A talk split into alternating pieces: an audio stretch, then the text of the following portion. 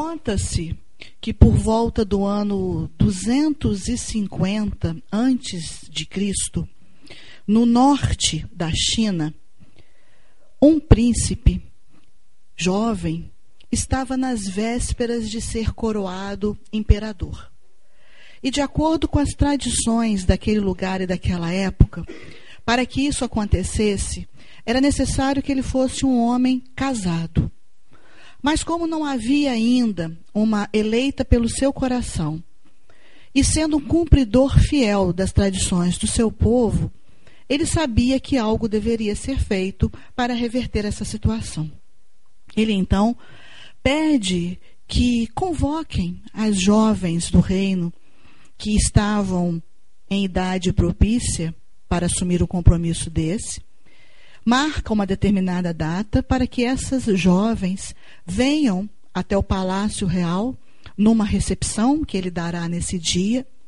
E diante dessas jovens, ele então lançaria um desafio.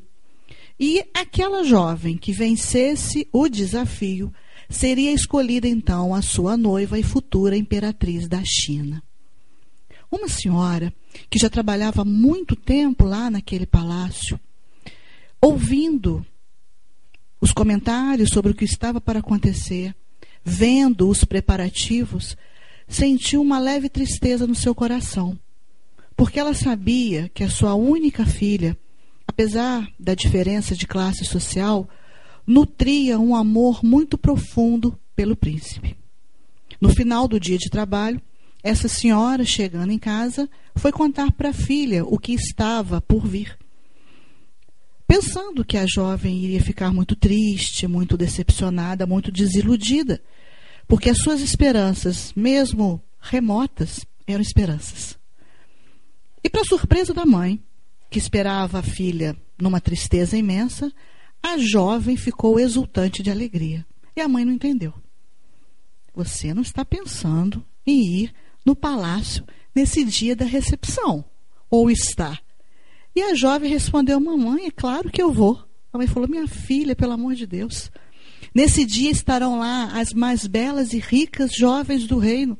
Seja lá qual for esse desafio que o príncipe lançar, você não vai ter chance nenhuma. Porque naturalmente vai ser algo envolvido com riqueza, com beleza, com conhecimento, com popularidade que essas moças poderiam ter, o que, você vai fazer lá? E a jovem, olhando para a mãe com os olhos brilhantes, falou: Mamãe, você não percebe? Essa vai ser a primeira e última oportunidade que eu terei de ficar bem próxima do príncipe. O amor é lindo, né? então, alguns minutos próximo do príncipe já ia trazer alegria ao coração da jovem. E a mãe sabia que a menina era perseverante, que nada que ela dissesse ia tirar da jovem essa ideia de comparecer. A mãe, então, tratou de fazer um vestido bonito, de preparar a filha numa situação em que ela não fizesse feio diante das outras. E no dia marcado para a recepção, lá vai a jovem da nossa história. Chegando lá, ela se encanta. Que aquele palácio, aquele castelo, né, da China antiga era realmente muito bonito. Entrando no palácio, ela via em cada detalhe da mobília, dos utensílios, uma beleza também. E a sua mãe não estava errada. Lá realmente estavam reunidas as jovens mais belas e ricas do reino cada uma com um vestido mais bem elaborado do que a outra, joias, brincos, braceletes, tiaras, anéis. Era uma riqueza imensa. E a jovem ficou ali, admirando daquilo tudo na expectativa de ver o príncipe bem de pertinho. E na hora marcada, prezando também pela pontualidade, o príncipe chega. Pede que todas as jovens se aproximem e ele então diz mais uma vez, do motivo delas estarem ali, e lança então o desafio. E o desafio era o seguinte: ele falou: cada uma de vocês vai receber uma semente. E vocês terão seis meses para cultivar esta semente. Aquela que me trouxer no final de seis meses a mais bela flor que conseguir ter cultivado será escolhida a minha futura noiva. A nossa jovem ficou numa alegria imensa, porque cultivar uma flor era algo simples de se fazer. Ela pensou: estou no páreo. As jovens receberam as sementes, né? E cada uma foi para sua casa. A nossa jovem, no dia seguinte, já começou a procurar um vaso adequado, a colocar terra, a colocar adubo, a plantar aquela semente. E mesmo que não entendesse nada de jardinagem, o cultivo de uma semente era algo praticamente simples de se fazer. E ela contou para a mãe numa alegria imensa. E passava os dias cuidando daquela semente. Colocava no sol, aguava, é, mexia a terra, adubava, tudo aquilo que estava ao seu alcance. Os dias foram passando mas, infelizmente, nenhum brotinho surgiu daquela semente. Ela então achou que era o vaso que não estava de acordo, trocou de vaso. Achou que estava com excesso de água, passou a água a menos. Achou que podia ser falta de sol, começou a colocar mais no sol. E foi fazendo, procurando alternativas para que aquela semente germinasse. Nada. No final de três meses, não, não tinha saído nada, nem um brotinho da semente. A mãe, né? Como é que é mãe, né, gente? Quem é mãe sabe, né? Já começou a coçar a cabeça e ficar preocupada. Minha filha, larga isso para lá. Você está três meses pelejando aí com essa semente, nada até agora. Esquece isso, desiste dessa ideia, deixa isso para lá. E a jovem, mostrando mais uma vez que era perseverante, falou: Mamãe, já pensou se é uma flor que só começa a germinar depois de três meses que a semente é cultivada? E eu vou jogar por terra agora tudo que eu já fiz? Não. Eu ainda tenho mais três meses pela frente. Eu vou continuar. E a jovem continuou cuidando da sua semente. Quarto mês, o quinto mês, o sexto mês chegou e nada nasceu daquela semente. A mãe então achou que a filha já tinha esquecido a ideia.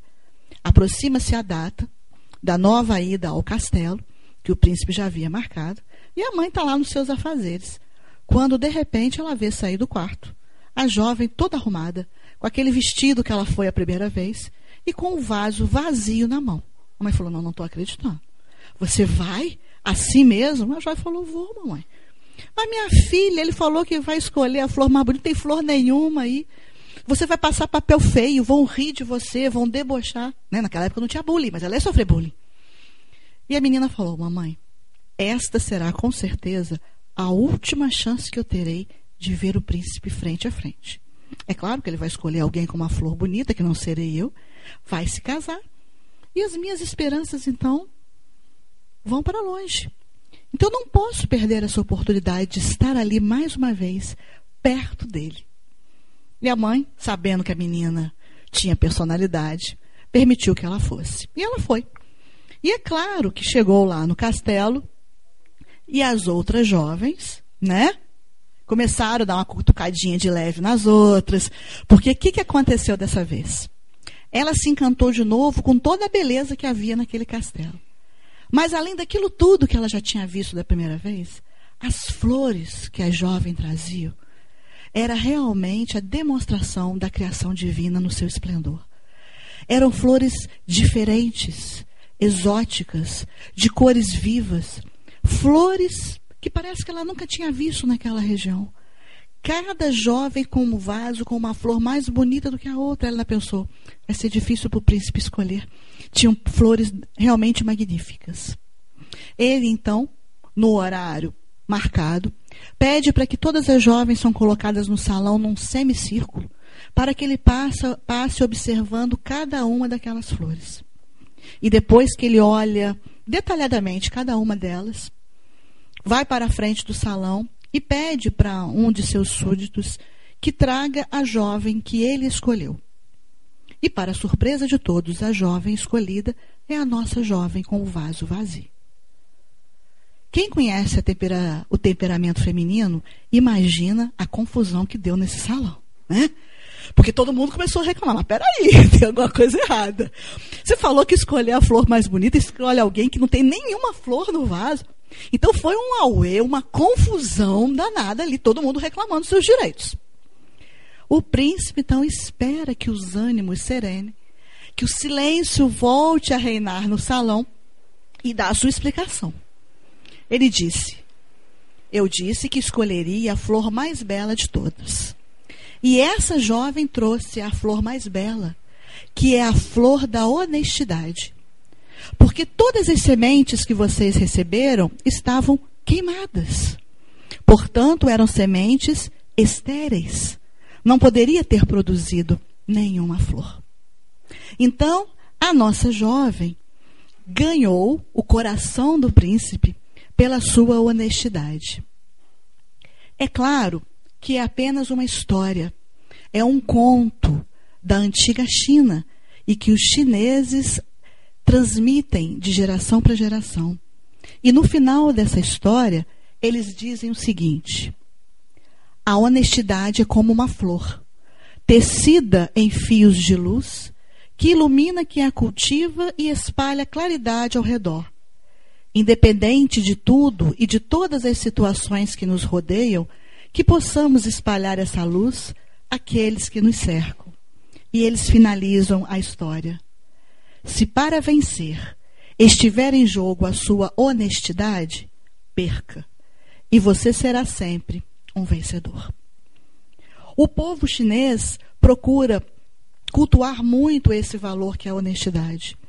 É inclusive matéria nas escolas. E são feitas cartilhas mostrando o fim daqueles que não foram honestos, que não, não é um final feliz, e mostrando o verdadeiro valor da honestidade. E num período em que nós falamos tanto sobre isso, vale a pena nós refletirmos sobre essa virtude. Porque é muito fácil a gente apontar o dedo para os defeitos alheios. Mas e nós? Nós também somos honestos? Nós também praticamos a honestidade na sua essência? Temos condições de julgar o próximo, seja qual for a atitude dele? Nós temos uma é, ilibada ação com relação a essa virtude? Ou nós cometemos também as nossas desonestidades? Então, esse é o tema central da nossa reflexão de hoje. Se formos olhar no dicionário, o que, que significa honestidade? Característica ou particularidade de honesto, qualidade de quem demonstra honradez, que age de acordo com os princípios da moral vigente.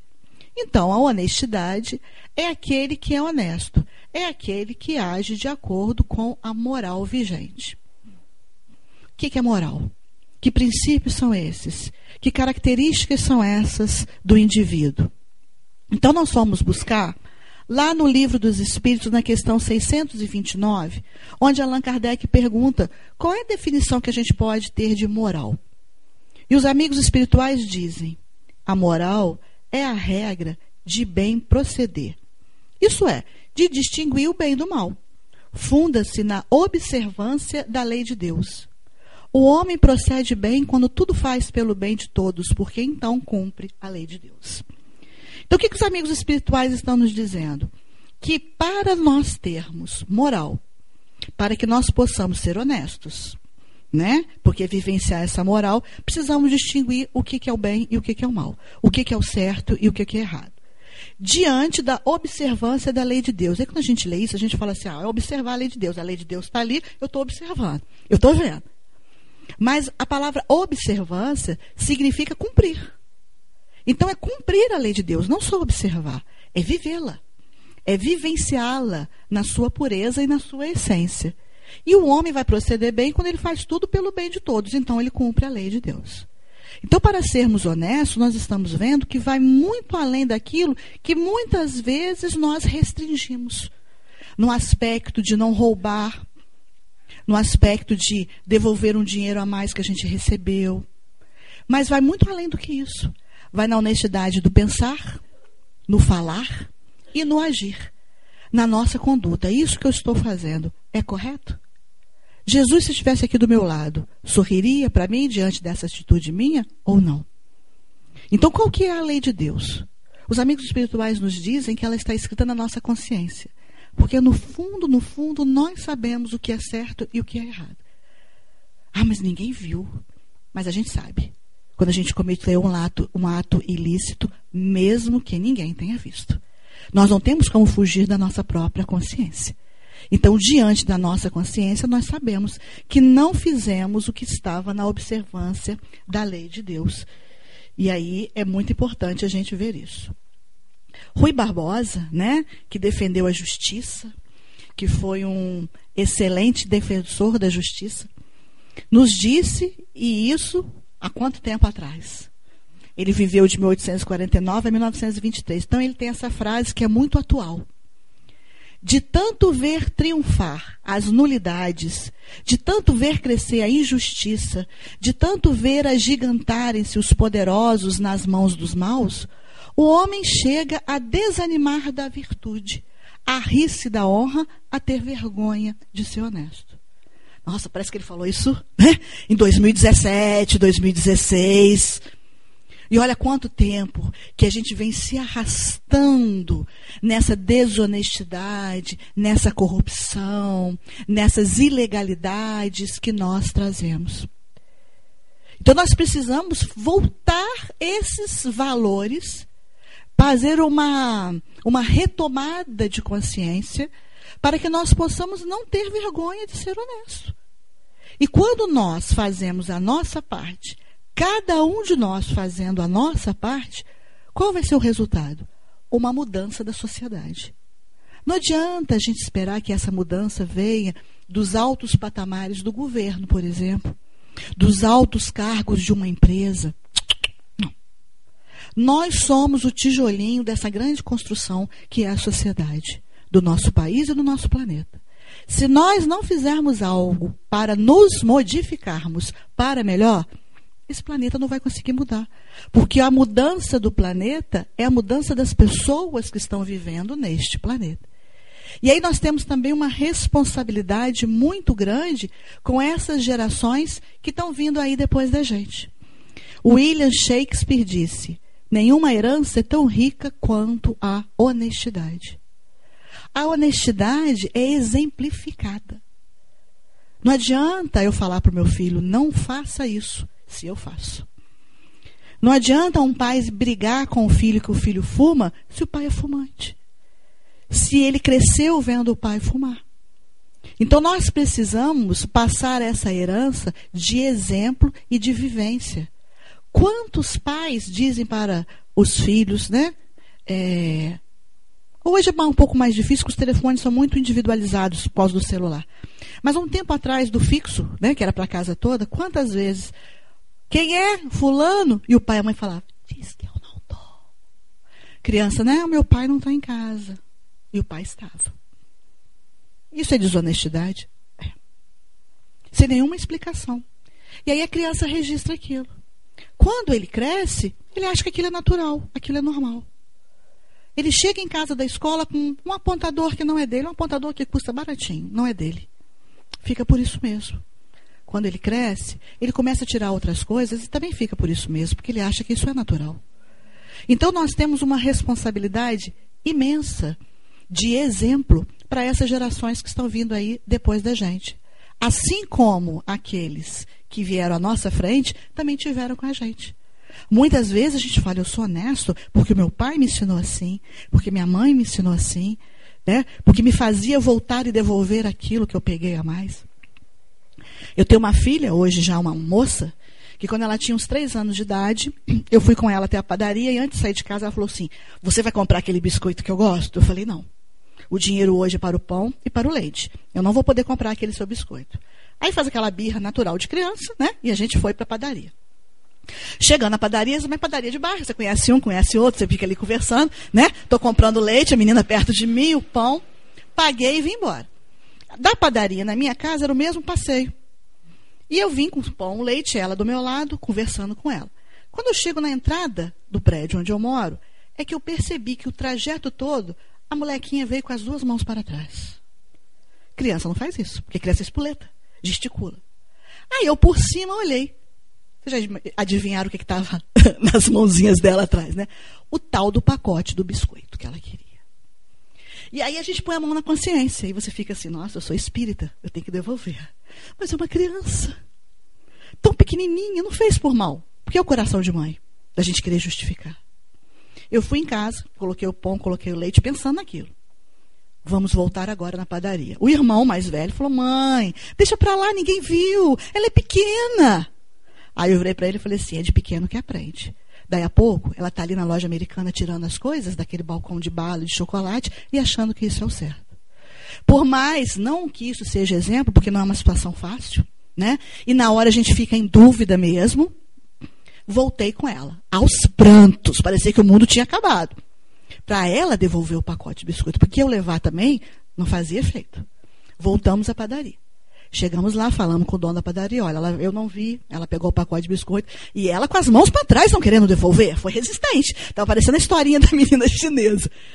E tinha um senhor na fila que falou comigo assim: Minha senhora, senhora não precisava deixar a menina passar por isso, não. Ela é tão pequenininha. E eu virei para ele e falei um ditado que a minha avó falava: É de pequeno que torce pepino.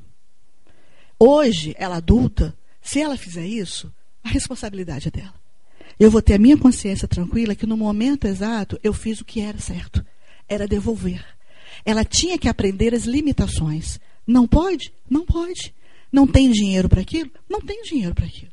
Nós temos que viver de acordo com as nossas condições. Porque senão nós vamos achar que as coisas alheias nos pertencem. E não é assim que acontece. E aí, diante dessa história, nós temos uma outra história aqui. Essa menininha é a Malu. A Malu tem a idade que a minha filha tinha na história, três anos de idade. A mãe da Malu chega na cozinha e vê a sua geladeira branca, toda decorada Malu, com aquela canetinha aí pra Foi você que rabiscou minha geladeira? Não foi eu. Foi quem então? Hum. Olha aqui.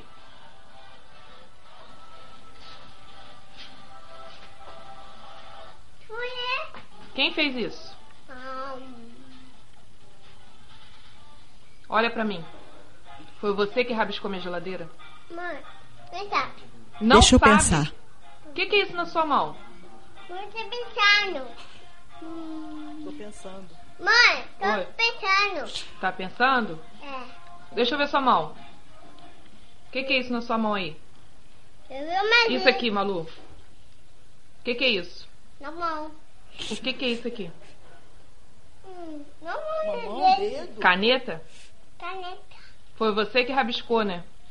Mãe. Vem cá. Vem cá, tô falando com você. Vem cá. Foi você que fez isso aqui? Hum? Que? Foi você que fez isso aí? Esse aqui? É, foi você? Foi? Hum, não, não, tá bom. Vou deixar. Olha, macarrão! Não, não disfarça não. Fecha isso aí. Mãe, macarrão. Não diz que macarrão. Eu quero saber se foi você que rabiscou a geladeira. Aqui? É, aí, foi você? Não foi eu, era ali. Bolinha. Ah, você fez bolinha? É. Pode rabiscar a geladeira? Hum, deixa eu deixar. Deixa eu pensar, é mole. Olha pra mim. Pede desculpa. Pede desculpa agora. Desculpa, mãe. Essa situação é uma situação corriqueira, né? Acontece. Mas muitas vezes a atitude dos pais é perguntar: foi você que fez? E cadê o medo da gente responder e da gente assumir? Então, muitas vezes, nós colocamos a pessoa numa situação que a mentira é talvez, no caso dela, até teve uma boa escapatória que ela estava pensando, né? Ela não disse nem que sim, nem que não. Mas muitas vezes nós fazemos isso. Se a mãe da Malu chega ali e fala, Malu, foi você que rabiscou a geladeira. Você está com a caneta na mão, né? Foi você que estava aqui na cozinha. Aqui não é lugar de fazer isso. Você, quando quiser desenhar, tem que pedir um papel, tem que pedir um caderno. A conversa tem que ser conduzida de tal forma, vamos limpar juntas a geladeira, para que a criança entenda que atitudes corretas terão consequências corretas. Atitudes incorretas terão consequências assim também. Tudo que nós fazemos tem consequência, seja algo de bom ou algo que não é tão bom assim. Então nós temos que ver a nossa conduta diante de uma situação dessa. Gente, quantas vezes até adulto, né? Não sei se já aconteceu na casa de vocês, na minha casa eu já escondi o último pedaço de pudim e de repente eu estava chego do trabalho, ai, aquele pudim que eu escondi, vou comer, né? Quando eu chego lá, cadê ele? Aí você não pergunta assim, quem foi a criatura, filho de Deus, que comeu o pudim que estava aqui? Não é assim que a gente pergunta, né? Quem foi que comeu o pudim que eu tinha guardado? E aí as pessoas ficam com medo da reação. E não querem nem dizer quem foi. Se eu chegar aqui e falar, nossa, que mesa bonita, quem arrumou? Aparecem dez. Falo, nossa, quem foi que fez isso aqui desse jeito? Não aparece ninguém. Então a maneira como a gente conduz já nos deixa numa situação sem saber. Por quê? Porque a gente foi acostumado também com medo, com a opressão, com o castigo. E não é por esse lado. É a parte da conversa e da explicação. De voltar atrás e consertar aquilo que fez. Não, não pode fazer isso. Nós vamos agora limpar e vai dar trabalho para limpar. Ela vai sentir o trabalho que vai dar para ela poder esfregar e tirar aquelas manchas. Então, quando tiver o pensamento de refazer aquilo, ela vai pensar no resultado. Eu vou ter que limpar de novo? Vai valer a pena aquilo? E com isso, a gente vai construindo essa virtude, moldando essas crianças, esses espíritos que estão começando a sua jornada reencarnatória mais uma vez. E a gente tem que fazer isso para que no futuro a gente tenha situações como essa.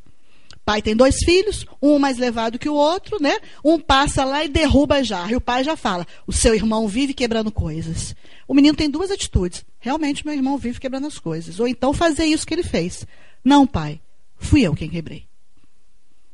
Então é isso que nós precisamos. Da honestidade na base, para começar. Para quando ele se torne um adulto, essa semente que foi jogada ali na infância comece a germinar e produzir bons frutos na vida adulta. E isso significa o quê? Significa uma mudança. Gandhi disse isso: seja a mudança que você deseja ver no mundo. Então não adianta a gente reclamar que o mundo está de cabeça para baixo se nós não estamos fazendo nada para modificá-lo.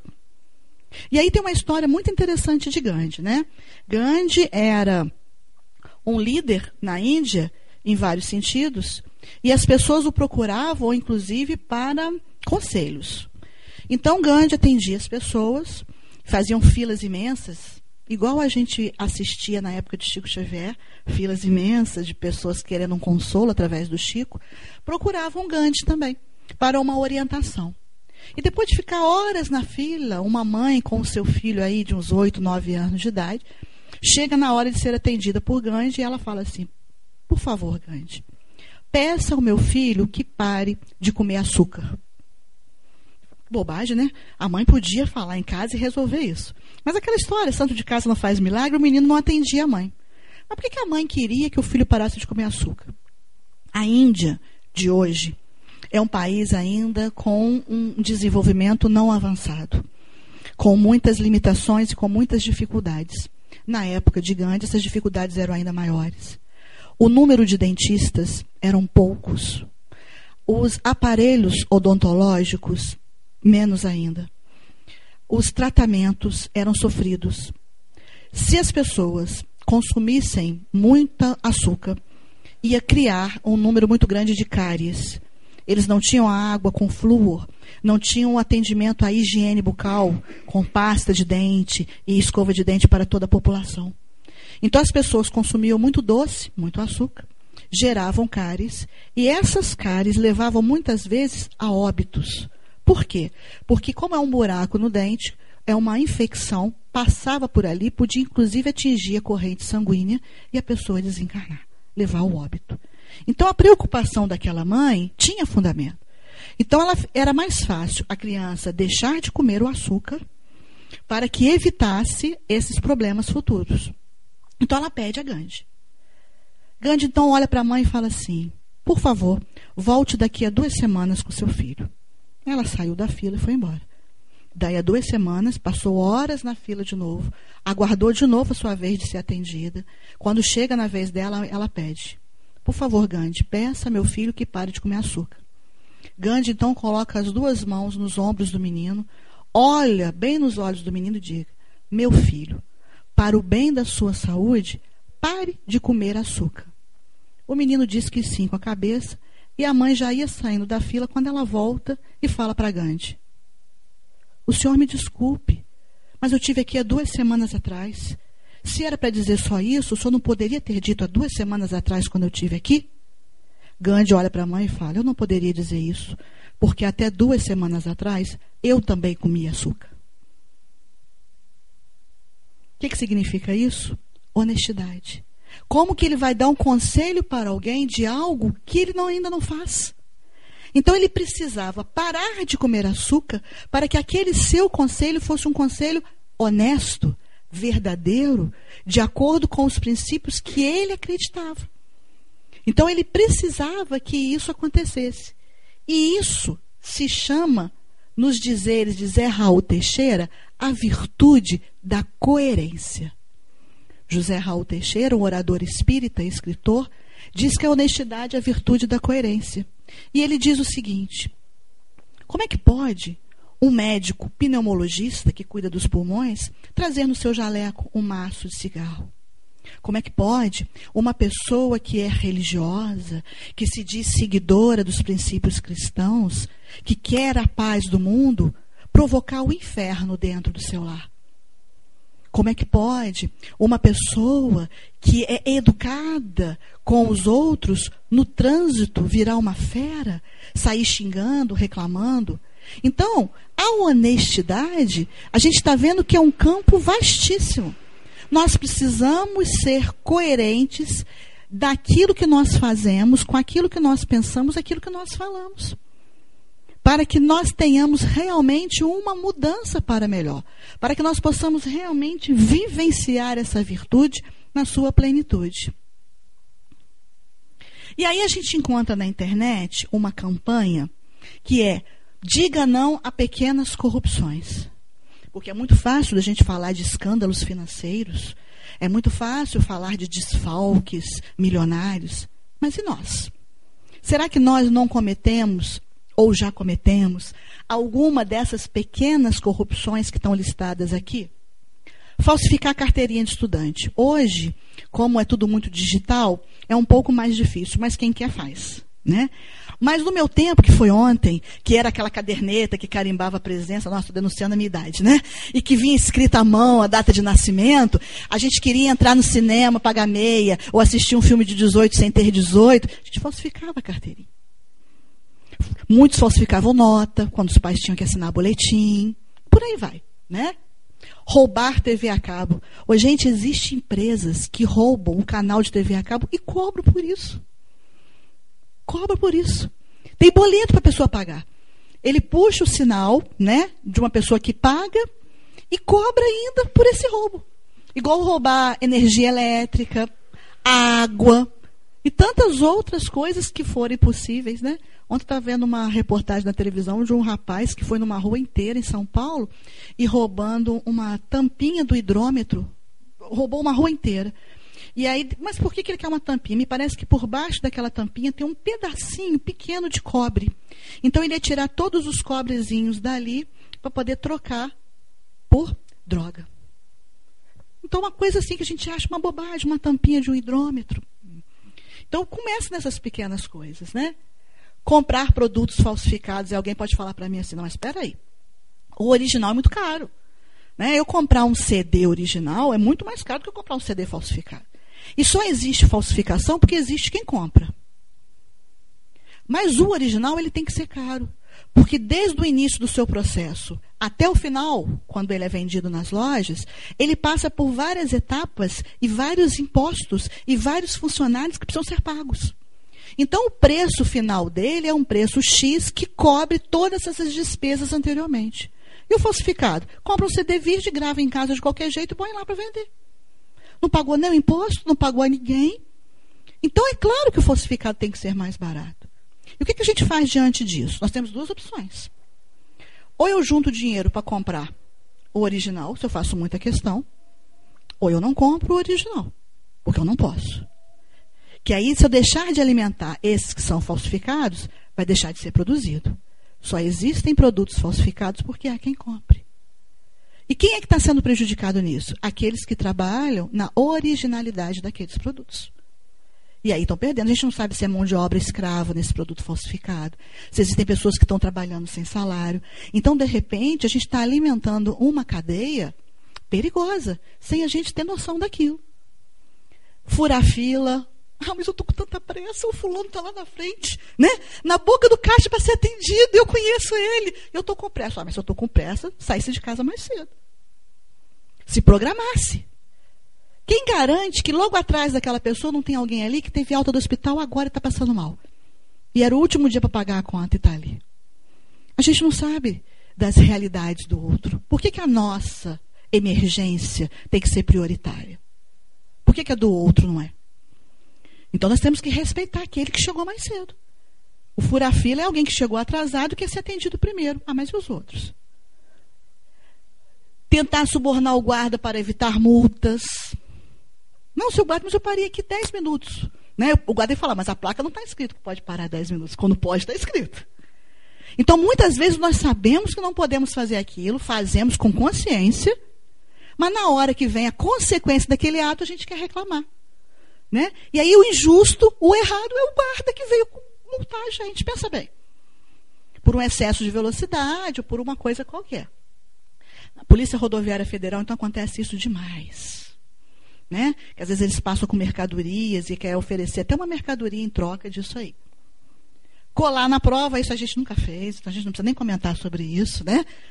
É desonesto? Claro que é. Eu estou colocando uma resposta na prova que eu não sei. Que eu precisei usar de um subterfúgio. Eu tive que olhar algum lugar. Eu, né, eu estou atestando ali que eu não sou capaz de fazer aquilo. A minha sobrinha esses dias estava falando comigo assim: Pois é, fiz uma prova já na faculdade. Precisava de três pontos para passar e eu não consegui passar. E eu fui falar com o professor para ver se ele conseguia dar os pontos para ela. E ela disse para ele assim: Poxa, mas eu sou uma aluna exemplar, eu não falto a sua aula, eu participo, eu faço pergunta, e você não vai me dar os três pontos? E a resposta dele: Justamente por você ser uma aluna exemplar, inteligente, não faltar aula e participar, que você tem condições de fazer uma prova e conseguir os três pontos. Ela não estava certa de pedir os três pontos né? Porque foi algo que ela não conseguiu vencer. Então ela precisa se preparar mais para tentar vencer aquilo ali. É difícil a gente, a gente explicar, a gente falar, porque o mais fácil é aquilo, mas eu estudei tanto, eu dediquei tanto e eu não consegui. Não, não foi tanto. Porque se fosse tanto, a gente tinha conseguido. Tem gente que consegue escalar montanhas, escalar o Everest, treinou para aquilo. Né? Então, cada um dentro da sua realidade. Bater ponto pelo colega de trabalho, por isso que hoje tem câmeras nos pontos senão não precisava. E apresentar atestado médico falso. Na televisão aparece isso demais também. Né? Pessoas que vão renovar o auxílio doença. Outro dia apareceu um rapaz que estava andando normalmente com uma moça e a moça segurando as muletas. Chegou perto do posto do INSS que ele ia é, pedir, né, para esticar um pouco mais esse auxílio doença dele. Ele calçou um gesso, calçou, porque era uma bota de gesso. Calçou, colocou as duas muletas e o repórter atrás estava filmando. Ele entrou lá. Desonestidade. Não, mas os desonestos são aqueles que aparecem nos noticiários da televisão só. Né? Então a gente tem que pensar sobre isso. E aí, diante disso, o errado é errado, mesmo que todo mundo esteja fazendo. Todo mundo fura fila, todo mundo para o carro no lugar para. Mas é errado. Então, o errado é errado, mesmo que todo mundo esteja fazendo. E o certo é certo, mesmo que ninguém esteja fazendo. Mesmo que seja só a gente para fazer aquilo ali. E aí eu encontrei essa charge, né? Quem quer mudança? Todo mundo levanta a mão. Quem quer um Brasil melhor? Todo mundo levanta a mão. Quem quer um Brasil mais feliz, mais rico, mais produtivo? Todo mundo vai levantar a mão. Mas na hora que pergunta, quem quer mudar para ter um Brasil assim? Aí a gente começa a olhar de lado e sair de fininho. E aí o Divaldo diz que quando a gente fala, não, mas nós estamos vivendo uma crise. Ele diz, a grande crise da humanidade é o ser humano, é a crise moral. Essa crise que nós falamos tanto, que nós estamos vivendo, ela não é uma crise econômica, ela não é uma crise política, ela não é uma crise financeira, ela é uma crise moral. Ela é uma crise das pessoas que estão se afastando das leis de Deus, que estão procurando caminhos que não são os ideais. Por isso que a gente está vivendo nessa turbulência. É claro que agregado a isso está o momento que a gente está passando, né, de transição, que toda transição é um, um, um momento de turbulência, mas estamos vivendo num momento feliz. Nossa, é maluca. Vivendo num momento feliz, estamos vivendo num momento feliz. O Brasil nunca teve tanta luz quanto ele está tendo agora. O alto está derramando luzes em cima do nosso país. Mas não é possível um escândalo atrás do outro. Sabe por que tem muita luz no nosso país? Entra num quarto totalmente escuro. A gente consegue ver a sujeira? Não. quando está bem iluminado? A gente consegue. Então nós estamos enxergando sujeiras porque o país está bem iluminado. Não dá mais para botar por baixo do tapete. A gente consegue enxergar tudo. Então é a hora da limpeza. É a hora da organização. É a hora da varredura do que é certo e do que não é. Então nós estamos passando por um momento feliz. Antes essas coisas virem à tona do que ficar embaixo do tapete, como já ficou durante muito tempo. Então nós temos agora a oportunidade de repensar as nossas atitudes e mudar o rumo daqui para frente. E isso é maravilhoso. Ah, Verônica, você é uma pessoa otimista? Eu sou uma pessoa confiante. Esse planeta não está desgovernado. Quem que é o governador desse planeta? Jesus. É um cara de envergadura. Então eu confio na capacidade desse espírito. Então as coisas que estão acontecendo estão sob o controle dele, sob a liderança dele. Então, embora no nosso ponto de vista pequeno, a gente ache que está tudo perdido, não está tudo perdido. Está tudo tendo um direcionamento. Que pode ser que a gente não compreenda, mas tem um direcionamento. Então vem aí a confiança. E aí, diante disso, eu busquei nessa Transparência Internacional de 2016, que é um órgão que eles fazem pesquisas anualmente em vários países do mundo para procurar saber quais são os países mais honestos.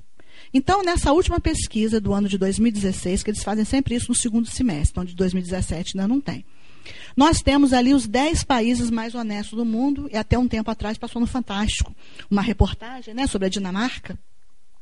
Então, nós temos ali Dinamarca, Finlândia, Suécia, Nova Zelândia, Holanda, Noruega, Suíça, Singapura, Canadá e Alemanha. Aí vamos olhar o de 2015, vamos olhar o de 2014, de 2013. Aqueles três primeiros ali, eles mudam de lugar, mas não são sempre os mesmos. E aí tem até uma história interessante de um professor universitário que foi fazer um intercâmbio, professor universitário brasileiro, que foi para a Suécia fazer um intercâmbio. Chegando lá, ele foi pegar o metrô. Então tinha as catracas, que são as roletas para as pessoas passarem no metrô, todas elas com fila. E uma roleta sem fila nenhuma. E ele lá na fila ficou meio incomodado. Poxa, porque tem um monte de gente aqui, ninguém passa naquela. Passava por aquela ali, esvaziava um pouco a fila. E nessa que estava vazia, tinha uma que seria uma agente, uma jovem. E ele chegou lá e foi perguntar para ela, por que, que essa catraca está sem fila? Ela falou, ah, porque essa aqui, ela está liberada. Isso aqui é para alguém que, por um motivo ou outro, teve um contratempo, está sem o dinheiro da passagem do metrô, porque a fila era para passar né, o ticket. Aí a pessoa está sem o dinheiro, ela passa direto. Então passa por essa roleta aqui. Aí ele, como bom brasileiro, perguntou para ela assim: Mas aqui, e se tiver alguém com dinheiro, né, e quiser passar por aqui? Ela olhou para ele e falou assim: Mas por que, que alguém faria isso? Olha que é a cultura de um povo. A sueca não podia admitir que alguém tendo dinheiro no bolso para pagar a passagem do metrô ia utilizar uma, uma roleta que estava grátis para quem não tinha porque perdeu, porque foi roubado, porque, enfim, seja lá qual fosse o motivo. Aí ele disse que, humildemente, né, ele saiu dali e voltou para o lugar dele na fila. Eles são. Mas então por que, que a Suécia está nesse patamar? Porque o povo já desenvolveu essa virtude.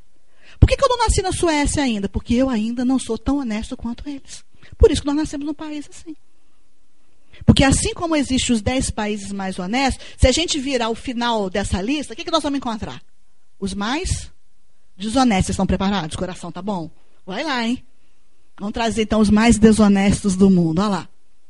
Tchau, tchau, tchau, tchau. Não acharam que vocês estavam procurando, né? Eu também fiquei tão feliz quando eu não achei. Os mais desonestos: Somália, Coreia do Norte, Afeganistão, Sudão, Sudão do Sul, Líbia, Iraque, Uzbequistão, Turcomenistão e Síria. O 8 e 9 são países que eram da antiga União Soviética. Então, naquele desmembramento, né, não tinha uma solidez para formar ali. E aí a pergunta fica, gente, mas cadê o Brasil, né? 76 lugar.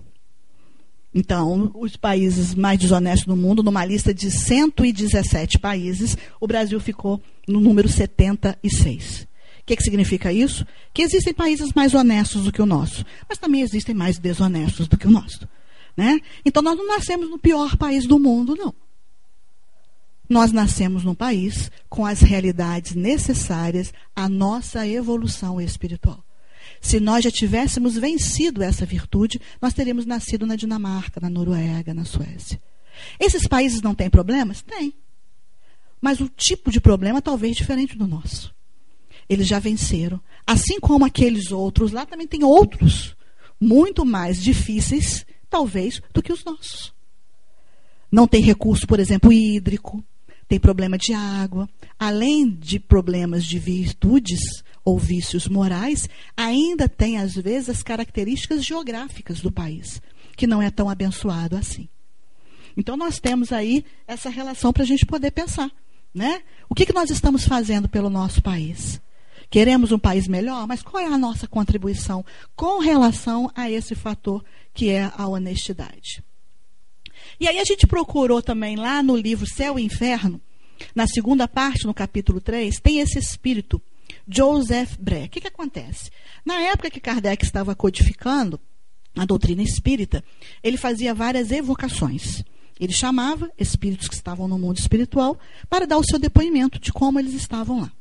E uma jovem procura Allan Kardec na Sociedade Espírita de, de Estudos Parisienses, querendo saber notícia desse Joseph Breck, que era o avô dela.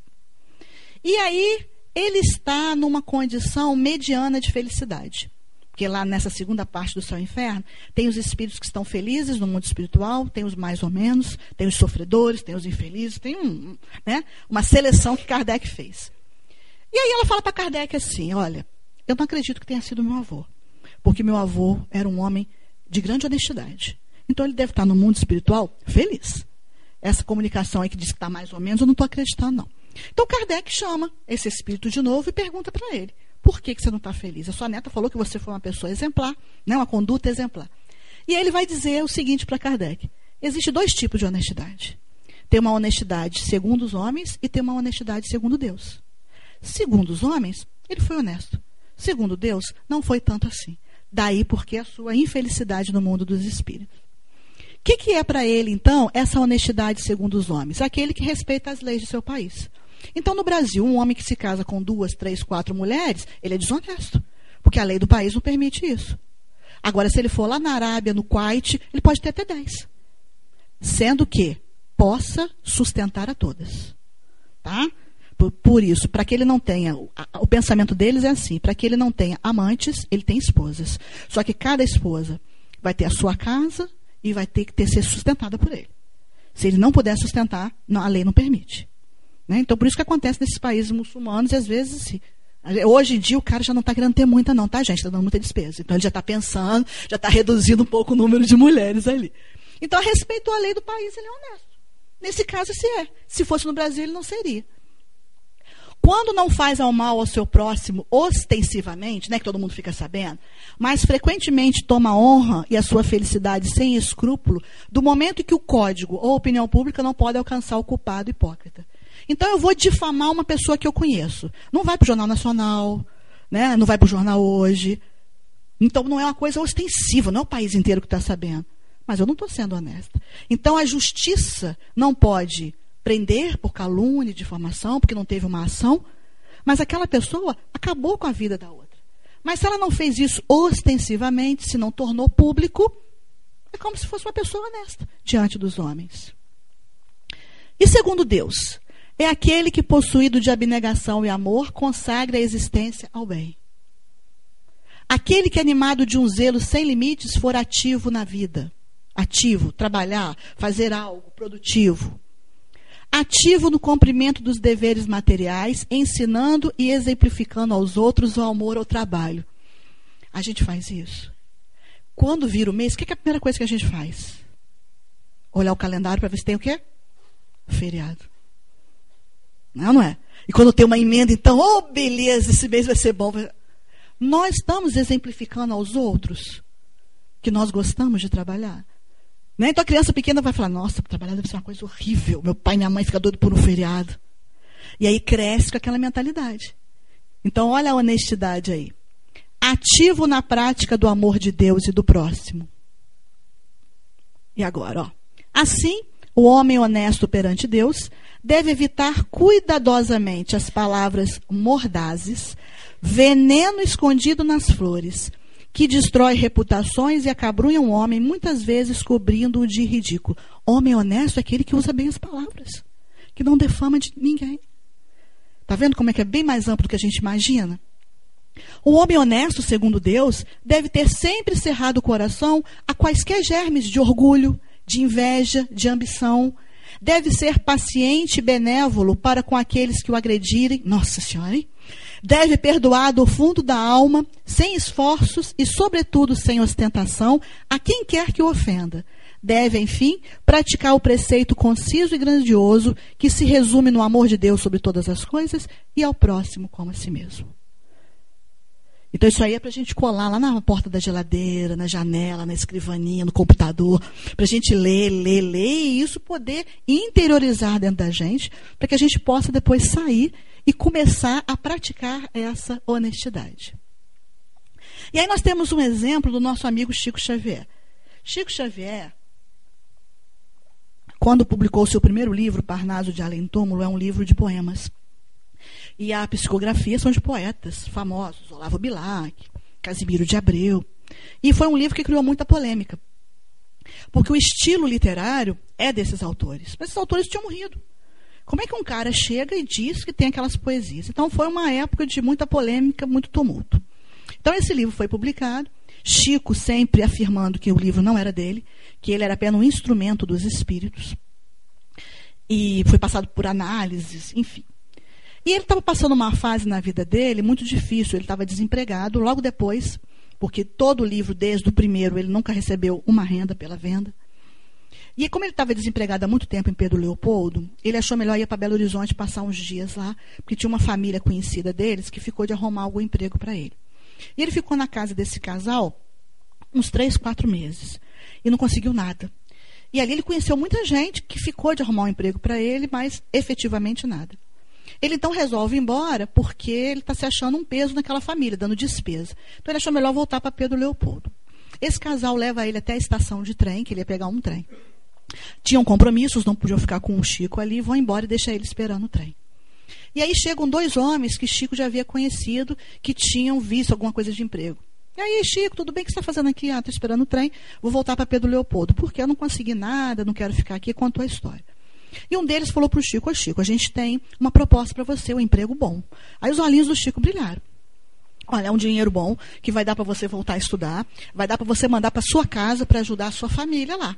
Aí o Chico, nossa, mas que benção, já ia embora. E, e aí? Né? É de que eu vou fazer? Já ficou naquela euforia toda. Aí o rapaz falou com ele assim: só tem uma condição. Sempre tem, né, gente? Só tem uma condição. Aí o Chico, qual que é a condição? Não, eu faço, né? É para trabalhar 24 horas, eu trabalho. Ele estava topando tudo. Você vai ter que dizer que esse livro aí, o Parnaso de Além Túmulo, foi de sua autoria. Aí o Chico falou: não posso falar isso. Eu não tenho condições intelectuais de escrever um livro daquilo ali, isso aí é obra dos espíritos. Eu não posso falar isso, ninguém vai acreditar em mim. Eu já falei que não é minha, não tenho como. Aí um deles falou assim: não, Chico, a gente já pensou nisso. Você conhece um pássaro chamado sofrer, que é esse pássaro aí? O Chico falou: não. Olha, esse pássaro, ele tem a capacidade de imitar outros pássaros. Então, se ele escuta o canto do sabiá, ele imita do rouxinol, do bem-te-vi. Nós vamos dizer que você é como esse pássaro. O pássaro chama sofrer. Você é um sofrer da literatura. Você imita a característica literária desses poetas e escreve o livro. O Chico sabia que aquilo não era honesto. Ele não podia falar que era dele uma vez que não era dele. E aí ele fecha os olhos, pensa em Emmanuel, e Emmanuel aparece do lado dele de braços cruzados. E ele fala para Emmanuel, Emmanuel, você ouviu o que eles disseram? Emmanuel falou: Ouvi, meu filho. E aí, o que, que você acha que eu devo fazer? Da perguntou, da titubeou, né? Emmanuel virou pra, olhou assim e falou assim: O trem já está vindo. Entra nele e volta para Pedro Leopoldo. Você, Chico, não é um sofrer, mas ainda tem que sofrer muito na vida para aprender. E aí a gente sabe o que, aconteceu, né? Chico voltou e escreveu mais de 400 livros psicografados. E aí, diante desse exemplo de muitos outros que passaram pela vida do Chico, ele nos disse o seguinte: o mundo não é dos espertos, é das pessoas honestas e verdadeiras. A esperteza um dia é descoberta e vira vergonha. A honestidade se transforma em exemplo para gerações do futuro. Uma corrompe a vida, a outra enobrece a alma. E aí a gente vai voltar lá no finalzinho daquele conto chinês, que a moral da história era essa. Se para vencer estiver em jogo a sua honestidade, perca. e você será sempre o vencedor. Foi o que Chico fez. Ele abriu mão daquela desonestidade e foi um vencedor na sua reencarnação. E aí, para finalizar, nós vamos lembrar dessa frase de Jesus que está em Mateus capítulo 5, versículo 37. Seja o vosso falar sim, sim, não, não. O que Jesus está querendo dizer com isso? Aquilo que é correto, sim. Vamos fazer. Vamos apoiar. Vamos seguir. Aquilo que não é correto, que é contrária às leis divinas, que é contrária à moral, à ética, à honestidade, nós temos que dizer não. Isso eu não faço. Com isso eu não vou compactuar. Para que a gente possa ter a nossa consciência tranquila. E uma vez que nós tenhamos a consciência tranquila nas palavras de André Luiz, os nossos atos demonstram a proximidade ou a distância em que vivemos da lei divina. Se somos pessoas mais honestas, estaremos mais próximos de Deus. Se continuarmos insistindo na desonestidade, mais afastado nós estaremos. Cabe a nós a escolha. Queremos estar mais próximos de Deus ou mais afastados? Então, meus irmãos, que nós possamos pensar sobre isso e dar um rumo diferente na nossa vida. E tenhamos certeza que a pleiade de amigos que está aí atrás, torcendo por nós, nos incentivando a nos melhorarmos, é muito grande. Muita paz para todos nós.